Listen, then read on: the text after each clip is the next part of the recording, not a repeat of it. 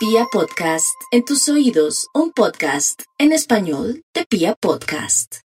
Muy buenos días para todos, así es, estamos ante una semana excepcional, realmente es una semana maravillosa.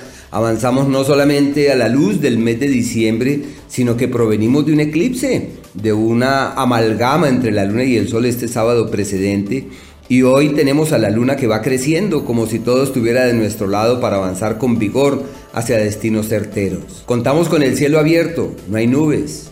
Y si no hay nubes quiere decir que nos es posible mirar más allá. Cuando hay nubes es como si se nublara, como si se si no fuera posible rebasar fronteras y nos tocara más bien mirar hacia adentro para develar esos misterios y esos saberes que allí descansan.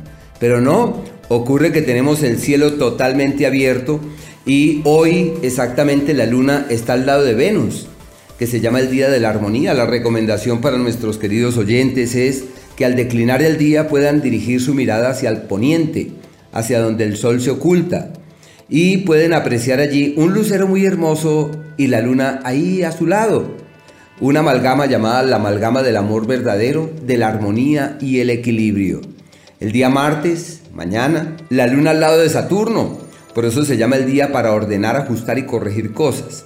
Y el día jueves podrán apreciar a la luna al lado de Júpiter, que es el día de la felicidad, el bienestar y la prosperidad. Una semana excelente para tomar las riendas de lo que es importante. Aprovechemos estos días donde la luna crece para llamar a esa persona con la que tuvimos diferencias al inicio del año, para llamar a aquella otra persona que se sintió lastimada por nuestras palabras, son los días de la concordia, hay que hacer lo posible para superar las crisis, los conflictos, para encontrar el cauce de la conexión y no olvidar que lo más importante es conectarnos con nosotros mismos y encontrar el camino como de la paz, del equilibrio y del bienestar del alma.